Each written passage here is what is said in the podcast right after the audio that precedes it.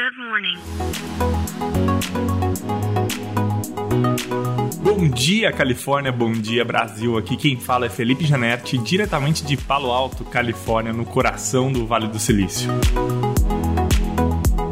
Hoje é terça-feira, dia 21 de março de 2023. Já falamos aqui de todos os impactos do ChatGPT, do AI, do quanto que todas as empresas estão focando no AI, tanto que no último episódio nós falamos aqui um pouco do Facebook, né, do, da Meta, que deixou de ter seu foco em metaverso e passou a ter AI, enfim, esse é o assunto do momento, mas, né, não querendo me repetir aqui, ontem aconteceu, né, algo histórico ali para o próprio ChatGPT, onde a ferramenta, por tanta carga de usuários, ficou fora do ar quase que o dia todo. É, não é novidade para ninguém que o ChatGPT é um fenômeno não só por conta da inteligência artificial, mas uh, na velocidade que a plataforma cresceu. A plataforma conseguiu 100 milhões de usuários em pouquíssimas semanas. Uh, no passado, né, demorava-se anos para que plataformas que a gente usa hoje, como WhatsApp, Facebook, enfim, demorava-se meses e até anos para que elas conseguissem 100 milhões de usuários. E hoje, quando algo viraliza, ele viraliza muito rápido, né? E foi o caso do ChatGPT.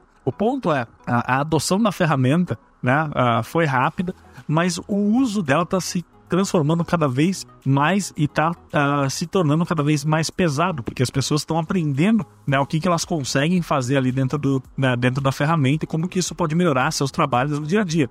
E com isso, nem nos momentos ali mais otimistas a plataforma previa né, esse, essa quantidade de pessoas e de hard use da plataforma, então ela ficou fora do ar inclusive para a versão paga, né? Porque a plataforma ela prioriza as pessoas que pagam 20 dólares por mês, ou as empresas que pagam ali para o usuário, eles dão preferência de tráfego no momento né, de alta concentração. E ontem nem isso aconteceu. A plataforma ficou fora para todo mundo, seja usuário pago, grátis, enfim. Então, de histórico ali para o ChatGPT né, e para o OpenAI, porque a plataforma ficou fora pela quantidade de pessoas e por quão pesado está sendo o uso dessas pessoas cada vez mais dentro dessa aplicação. Então é isso, a gente fica por aqui.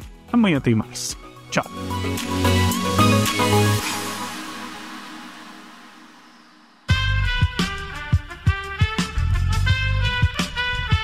Esse podcast foi editado por Aerolitos Edição Inteligente.